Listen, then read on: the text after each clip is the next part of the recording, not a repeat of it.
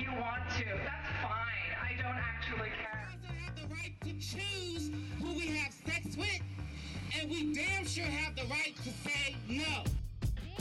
are afraid of women. And to ask yourself, if not me, who? If not now, when? ever accept because you are a woman as a reason for doing or not doing anything. Don't silence that voice. Let's declare loud and clear this is what I want. Of desire. Je crois que les femmes peuvent apporter beaucoup à notre société. Maintenant qu'elles ont le sentiment euh, qu'elles ont un- ce rôle à jouer, elles doivent pouvoir épanouir leur personnalité comme elles le souhaitent. Bonjour à toutes et à tous. Ça faisait bien longtemps que je n'avais pas pris la parole pour vous dresser le nouveau portrait d'une femme inspirante. Ou si pas inspirante, disons surprenante. Et si je vous disais pour commencer cet épisode de façon surprenante moi aussi que je n'aimais pas les piqûres? Alors vous allez me dire Mélanie, c'est super, tu n'aimes pas les piqûres. Eh bien savais-tu que moi je n'aimais pas ni la coriandre ni les tulipes? Incroyable n'est-il pas Michel Le fait est que tout le monde s'en fout comme de l'an 2000. Sauf que non, car comme dirait l'autre, tout est lié et je vais vous faire le lien entre ma phobie des petites aiguilles et le nouveau portrait de cet épisode dès maintenant. Je n'aime pas les aiguilles, donc a priori je n'étais pas destinée à me faire tatouer, parce que bon, c'est quand même un art qui induit la présence de plusieurs de ces petites horreurs. À l'heure où je vous parle, j'ai 5 tatouages. Et plein d'autres en tête. Par manque de temps, mais surtout par manque d'argent, parce que bordel, ça coûte cher, j'en ai pas plus. Mais bon, tout ça pour vous dire que j'ai surpassé ma phobie des aiguilles pour m'ancrer beaucoup de fleurs dans la peau, qui est quand même, vous prendrez bien le recul 5 minutes pour vous le dire, bien curieux quand on a la phobie des aiguilles. Et pour les petits malins du fond, oui, j'ai surmonté ma peur des aiguilles pour me faire tatouer, mais oui, d'accord, j'ai donné mon sang. Pas plus de 400 ml parce que j'étais tellement stressée du siphon que c'était trop dur de me l'extraire et ils ont abandonné. Mais bon, j'ai essayé. Enfin bref, aujourd'hui, vous vous en doutez donc, on va parler tatouage. Je savais que c'était un truc de marin, de testostérone, de bonhomme musclé, mal rasé qui laisse femmes et enfants pour vivre une vie de voyage, les cheveux sales et la peau salée par le vent marin des contrées lointaines, laissant son odeur de sueur et de bouteilles vides au pied du lit de jeunes femmes amourachées et attirées par le feu brûlant de cet être trop libre pour rester à terre. Bref, je savais que c'était un truc principalement masculin. Mais perso, j'ai grandi avec beaucoup de modèles de femmes tatouées autour de moi. Pas dans ma famille, mais beaucoup d'amis, et je n'ai pas eu ce truc d'associer le tatouage sur une femme à de la virilité, voire à un, un quelconque signe d'homosexualité.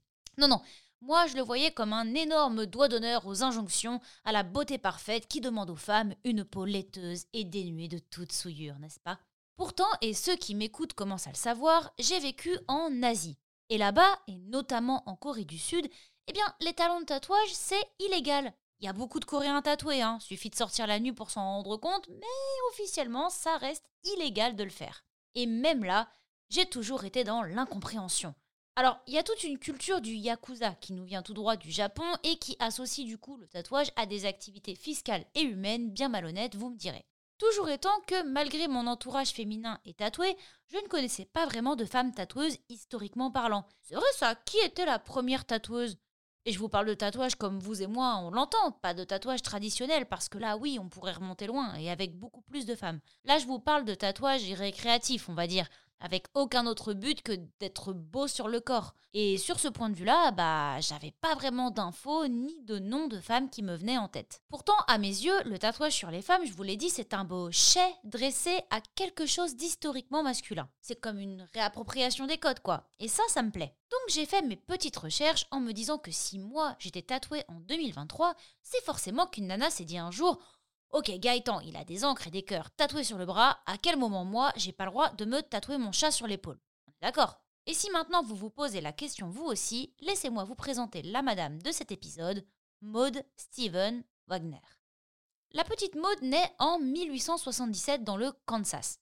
Petite fille intrépide, on peut dire que l'enfance dans la ferme familiale ne l'emballe pas des masses, puisqu'après une enfance malicieuse à faire les 400 coups, elle décide de se tirer pour devenir artiste de cirque. Un choix de carrière plus artistique qui, oui, vous vous en doutez, n'était pas le parcours rêvé pour n'importe quel parent de l'époque.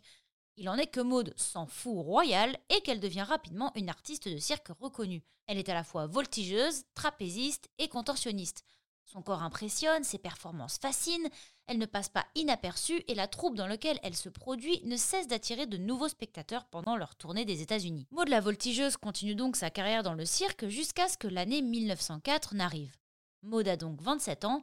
Ah oui, écoutez, il y a des histoires comme ça où la vie suit son cours pendant un petit moment avant de basculer. Tout le monde n'a pas une adolescence terrible faite de trauma. Et elle s'apprête à se présenter lors de l'exposition universelle de Saint-Louis dans le Missouri. Petit point contexte. Allez, c'est bien pour vous faire plaisir. L'exposition universelle de 1904, c'est la troisième exposition universelle des États-Unis. Elle célèbre le centenaire de l'achat de la Louisiane et accueille également les Jeux olympiques cette même année. Pour vous donner un ordre d'idée en termes de taille, c'est plus de 120 km de chemin, 1500 bâtiments et une semaine entière pour tout visiter. C'est lors de cette exposition qui met en avant de nombreux produits issus de pays divers et variés que l'on découvrira pour la première fois aux États-Unis la barbe à papa, le thé glacé, le beurre de cacahuète, le Dr Pepper, le hamburger, Henri Calville. Ok, je déconne, ça c'est moi qui l'ai rajouté, mais quitte à se caler des sources de plaisir dans une liste, autant y aller jusqu'au bout. C'est donc dans ce que vous pouvez imaginer comme étant une grosse kermasse taille XXL du XXe siècle que notre mode se produit avec ses collègues du cirque. Elle performe et comme d'habitude, ses numéros et la facilité avec laquelle elle les exécute font gémir le public de plaisir. Mais dans ce public, disons qu'il y a un homme qui va gémir un peu plus que les autres. Ce monsieur, c'est Gus Wagner. Deuxième petit point, contexte. Gus, ce n'est pas n'importe qui. Déjà physiquement, c'est difficile de le rater. Le monsieur est entièrement tatoué de la tête aux pieds, à tel point qu'on le surnomme à l'époque l'homme le plus tatoué du monde. Hyper charismatique, Gus est un ancien marin qui s'est ancré la peau au fil de ses voyages avant de poser le pied à terre complètement recouvert de dessins tous plus farfelus les uns que les autres. On le remarque et d'ailleurs, lui aussi, il est là parce qu'il travaille dans un cirque itinérant. Pour expliquer son cheminement de pensée à travers tous ces tatouages peu communs pour l'époque, il dira J'ai l'histoire de ma vie sur la poitrine, l'histoire de l'Amérique sur mon dos, mes aventures en mer sur chaque bras, l'histoire du Japon sur une jambe et celle de la Chine sur l'autre. Alors franchement, ma mère, elle a tendance à dire que je suis une drama queen, mais Gus, c'était encore un autre level là. Hein. Gus se balade donc, tombe sur le numéro de Maud, et là, bam, c'est le coup de foudre. Plus puissant que David contre Goliath, plus puissant que mon envie de me terrer au fond de mon lit après avoir organisé une soirée avec mes potes, alors que bordel, je suis complètement introvertie. Mais c'est vrai, ça c'est dingue. Pourquoi est-ce qu'on fait toujours ça? C'est vrai quoi, moi j'aime pas mentir, mais au final on doit toujours trouver des astuces pour finir sa verveine tranquille en tournant les pages de son dernier Hercule Poirot comme une névrosée au lieu d'aller boire des coups. Et la Gus tomberait dingue de mode. Entre deux tricks de trapéziste, il se glisse dans la foule et lui propose une petite pompote histoire de discuter et puis advienne que pourra. À l'époque, pas du tout tatoué, Maud est très intriguée par le monsieur et accepte à deux conditions. D'une, qu'il la tatoue et surtout qu'il lui apprenne à tatouer. Gus accepte et lui fait donc son premier tatouage, qui sera le propre prénom de Maud sur le bras. Et là, c'est la fièvre du tatouage qui débarque. Maud se prend de passion pour cette pratique. Elle apprend la technique du handpoke, qui par opposition à la machine que vous connaissez sûrement, du moins à son ancêtre, consiste à se faire tatouer avec une simple aiguille trempée dans de l'encre. C'est une technique plutôt douce et moins douloureuse, bizarrement parce que je vous avoue que la technique là comme ça, elle donne pas du tout, mais alors pas du tout envie. Mais l'inconvénient, c'est que ça prend énormément de temps. Nos deux tourtereaux discutent donc se tatouant, se tatouant, et ils finissent par se marier en 1907, avant d'avoir rapidement une fille. Suite à cette vie de couple et à la naissance de sa fille, Maud quitte le cirque, mais pas la vie d'itinérante. Grâce à son expérience, elle et Gus montent un spectacle d'exhibition où leurs tatouages attirent, intriguent, choquent, mais où les visiteurs peuvent aussi s'y faire tatouer. De son côté, Maud a maintenant un véritable bestiaire sur le corps. En à peine 4 ans, son corps entier s'est recouvert d'encre. Des dessins d'animaux, de végétation, et puis bah, elle se tatoue carrément elle-même maintenant. Lors de ces spectacles slash exhibitions, un problème se pose cependant. Si Gus est reconnu pour son talent de tatoueur, pour Maud, qui dénote, parce que déjà une femme tatouée c'était vraiment peu courant et très mal vu, mais alors une femme qui tatoue encore moins, bah pour elle c'était un tantinet plus compliqué. Son nom sur l'affiche ne séduit pas et les clients ne se bousculent pas sur son côté du stand pour se faire tatouer. Pour cause, la société américaine puritaine et conservatrice du siècle précédent. Être une femme, déjà, bof, bof, hein, vous me direz, comme choix de vie.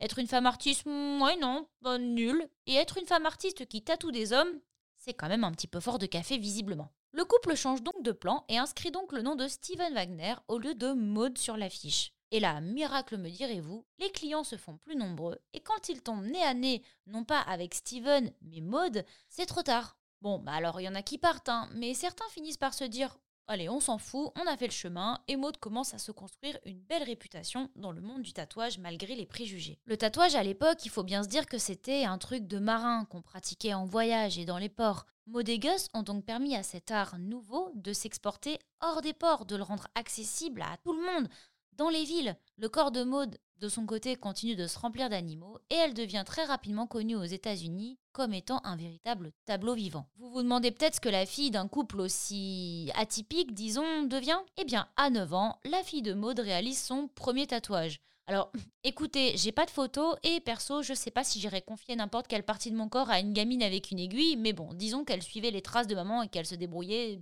allez, très bien, probablement. Maud va cependant interdire à son mari de tatouer leur fille, et quand ce dernier décède en 1941 frappé par la foudre, décidément ils peuvent vraiment rien faire comme tout le monde, sa fille décidera de ne porter aucun tatouage en signe de fidélité. Maud l'enseignera cependant toutes ces techniques, transmettant son héritage loin puisque sa fille transmettra elle aussi ses techniques à la petite fille de Maud. Je trouve ça intéressant parce que le fait que Maud interdise à son mari de tatouer leur fille, ça montre bien que même s'il a dit comme ça, ça a l'air incroyablement badass et cool, à l'époque, c'était pas si évident de porter des tatouages en étant une femme.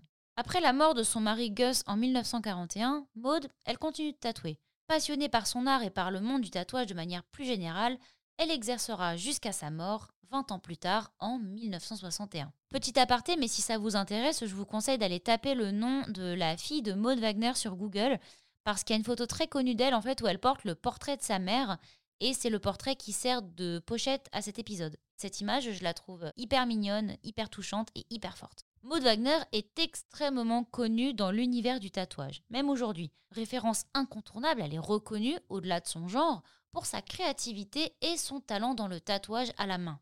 Le fait qu'elle soit la première femme artiste tatoueuse des États-Unis, ça compte évidemment. Dans le monde du tatouage fait par des hommes pour des hommes, elle aura tenu tête à ceux qui ne la croyaient pas aussi capable que son mari et aura fini par graver son nom dans l'histoire et surtout dans la peau de nombreux et nombreuses tatoués qui le portent fièrement aujourd'hui encore. Mais alors moi mes petits potes, pourquoi est-ce que j'ai décidé de vous parler de mode? Alors déjà parce que alors déjà parce que mon idée derrière ce podcast en plus de vous présenter des femmes que j'admire, c'est aussi de vous présenter des pionnières dans des domaines principalement masculins. En demandant à son futur mari de lui apprendre l'art du tatouage, elle se lance tête baissée dans un domaine qui était considéré comme très inapproprié pour les femmes de l'époque. Et oui, parce que bon, en plus d'être un périmètre d'activité essentiellement masculin, le tatouage était aussi principalement associé à la criminalité, à la marginalisation, voire à la prostitution. Le fait de tatouer un aussi grand nombre de personnes et de se tatouer à ce point soi-même a quand même bien contribué à briser ces stéréotypes et à faire en sorte que vous et moi, nous puissions payer, mettre nos tatouages de fleurs à 400 balles sur Instagram mais surtout allègrement les exhiber dès qu'un rayon de soleil pointe le bout de son petit nez. Maud Wagner est donc à mes yeux une femme forte, qui n'avait pas spécialement le background financier ou familial pour entrer dans l'histoire, mais qui a suivi ses envies et sa soif d'apprendre avant de vivre d'une passion avec l'amour de sa vie jusqu'à sa mort. Et en vrai, les deux tatoués là, ils sont quand même juste trop classe. Oh là, je les adore. Allez, à plus tard pour un nouvel épisode de Mesdames. Si vous avez aimé cet épisode de Mesdames, n'hésitez pas à vous abonner au podcast via l'application de podcast que vous utilisez et à me laisser un commentaire et 5 étoiles sur Apple Podcast. C'est ce qui m'aidera à faire connaître le projet et je vous en serai grandement reconnaissante. Merci.